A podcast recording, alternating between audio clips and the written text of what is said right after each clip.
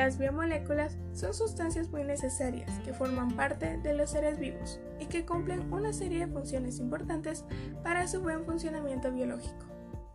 Bienvenidos a este nuevo podcast de Cuarto Bachillerato en Ciencias Biológicas con Diplomado en Medicina del Colegio Liceo Antigüeño. Mi nombre es Natalie Jazmín Carrillo Álvarez y hoy hablaremos acerca de las biomoléculas. Para comenzar, tenemos que saber qué son las biomoléculas. Bueno, diremos que las biomoléculas son las moléculas constituyentes de los seres vivos. En otros términos, podemos decir que las biomoléculas son uno de los pilares fundamentales para el buen funcionamiento del organismo de todos los seres vivos. Ahora, hablemos un poco sobre sus orígenes. El tema de las biomoléculas comenzó cuando el bioquímico ruso Alexander Oparin propuso en 1922 una hipótesis sobre el origen de la vida. En ella decía que las primeras biomoléculas se formaron a partir de los gases de la atmósfera primitiva, por las descargas eléctricas de las tormentas y también de la luz ultravioleta del sol. Pero no fue hasta 1953 que esta hipótesis se comprobó con un, experimento que realizó Stanley Miller. Por esta razón, se dice que las biomoléculas son indispensables para la existencia de los seres vivos. Ahora, ustedes estarán preguntando, ¿de qué están formadas las biomoléculas? Bueno, estas se forman a partir de elementos químicos, también llamados bioelementos.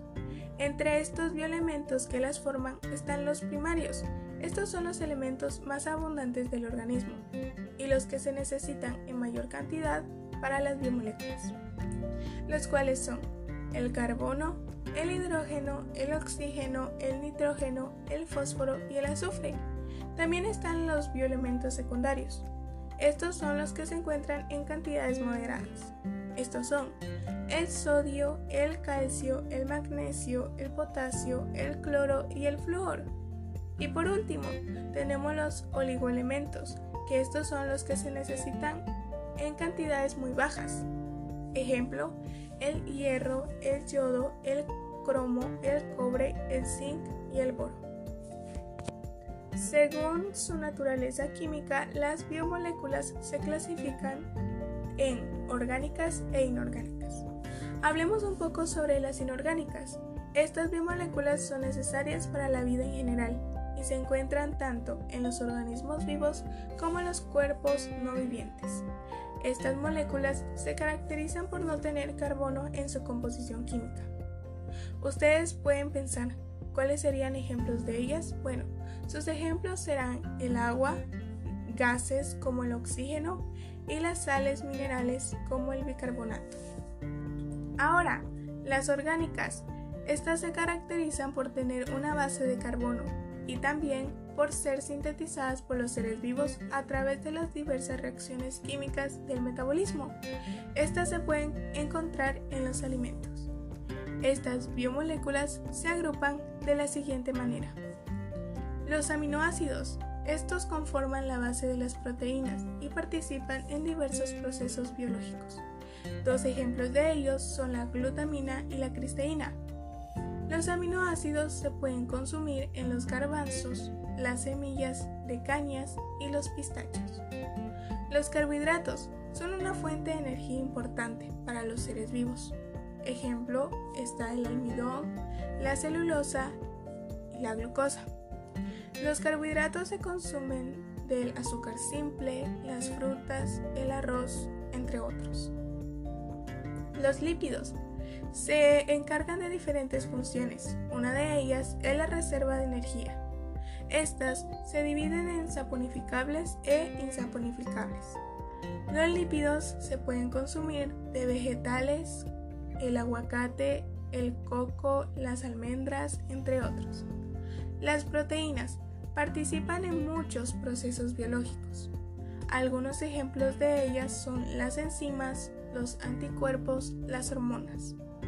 Las proteínas se pueden consumir de carnes, pescados, huevos, leche, entre muchos otros.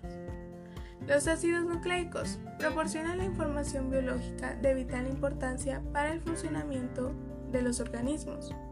Ejemplo, el ADN y el ARN. Si ustedes dicen que las biomoléculas orgánicas e inorgánicas se encuentran en nuestro cuerpo, eso es correcto, ya que si ponemos de ejemplo el agua, que es una biomolécula inorgánica, si no estuviera en nuestro cuerpo no podríamos eliminar los productos tóxicos. Y en el caso de las orgánicas, sin los carbohidratos en nuestro cuerpo, no tendríamos energía para realizar actividades de la vida diaria. Ahora, nos podemos estar preguntando si las biomoléculas son fundamentales para el buen funcionamiento de los seres vivos. ¿Cuáles son estas funciones que realizan? Bueno, estas tienen muchas funciones. Una de ellas es que tienen una función estructural. Ejemplo de ello es que las proteínas y los lípidos sirven como material de sostén de la célula. Transportan algunas de estas biomoléculas sirven para movilizar nutrientes y otras sustancias a lo largo del cuerpo, dentro y fuera de la célula.